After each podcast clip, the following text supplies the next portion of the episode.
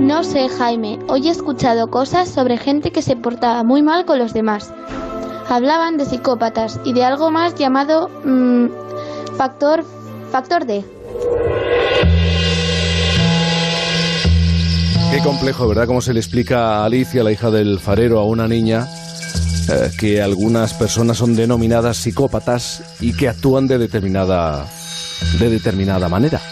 En Onda Cero tenemos una estación de radio en lo alto de un faro que asoma al Cantábrico, un Cantábrico que ha disfrutado de un estupendo tiempo eh, hace tan solo unos días, los días de Semana Santa. Pero eso ya queda atrás. En Por fin no es lunes, Punta Norte.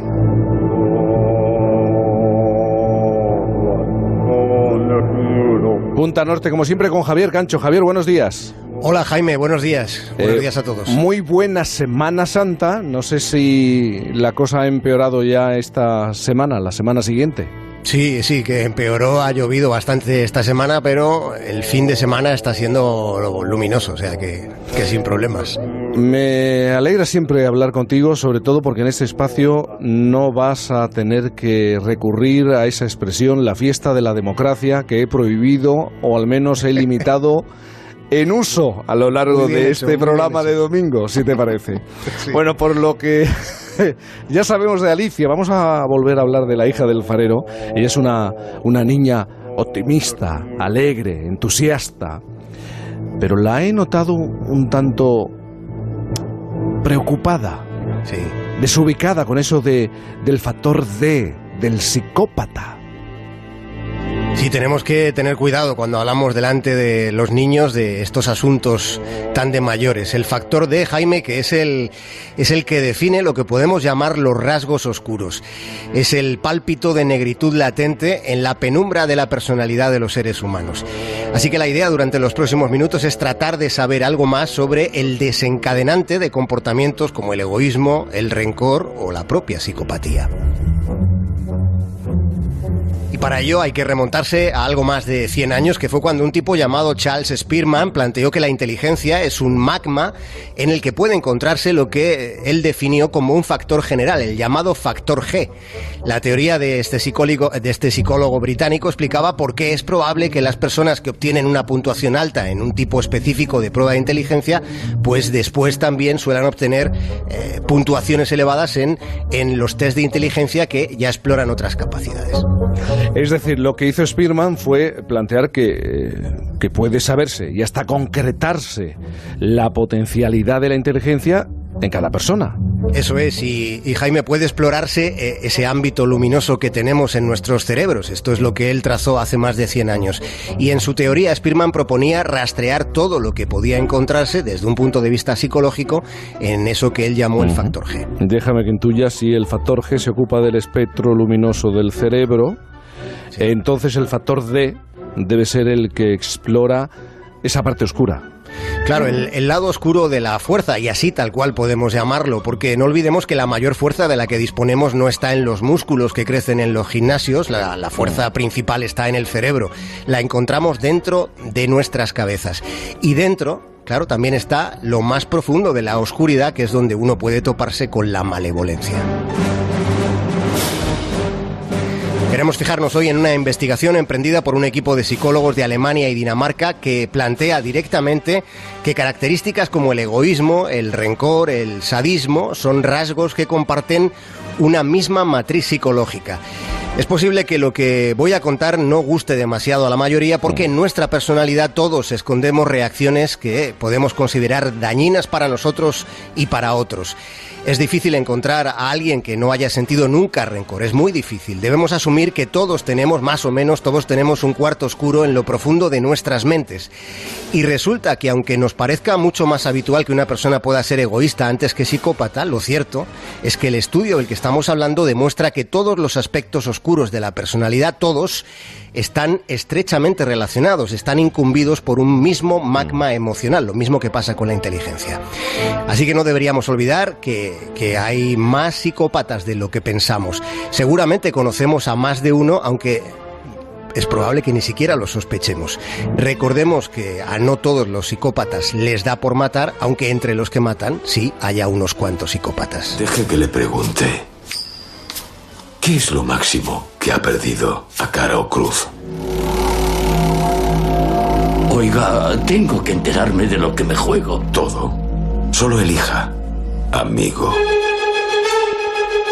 A ver, todo esto que cuenta significa que, que, si una persona tiene un comportamiento malévolo específico, concreto, determinado, por ejemplo, humillar a, a otras personas, también tendría una mayor predisposición a participar en, en otros comportamientos incluso más negativos que van más allá Sí, eso es, y, y, eso justo es lo que dice este estudio en el que nos estamos fijando. El núcleo oscuro de nuestras personalidades puede ser más grande o más pequeño, esa también es una magnitud relativa, pero en cualquier caso eh, estamos ante un asunto peliagudo, porque con la obsesión por medirlo todo que tenemos los seres humanos, pues no sería descartable que del mismo modo que, que se hicieron frecuentes los test de inteligencia, pues también podrían a, llegar a ser algo extendido, Jaime, los test de malevolencia, ¿no?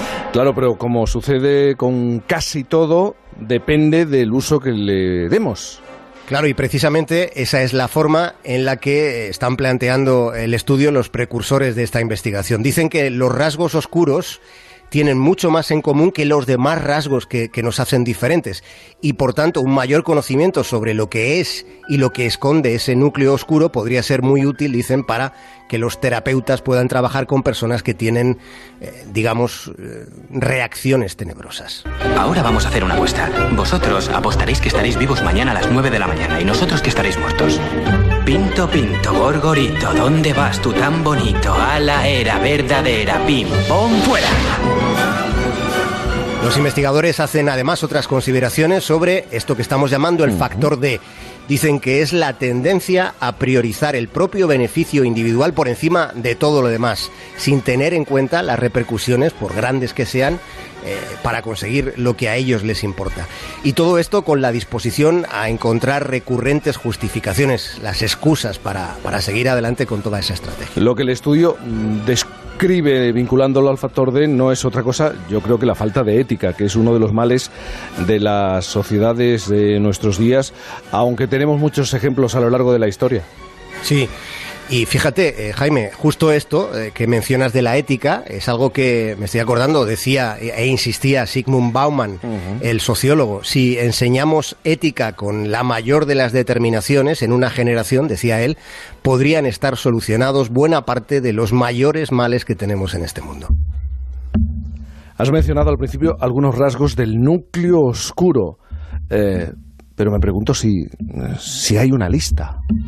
Sí, sí que la hay. Hay, hay una lista y, y, es una lista, por desgracia, demasiado larga. Fíjate, aparece en el egoísmo, el maquiavelismo, la desconexión moral, cuando todo lo que tenemos a, a nuestro alrededor nos importa más bien poco, el narcisismo, el rencor y luego está ese comportamiento relacionado, quizá el más grave de todos, el relacionado con la falta de empatía y la, y la ausencia de autocontrol, combinada con un comportamiento impulsivo, que es lo que en el fondo llamamos directamente la psicopatía.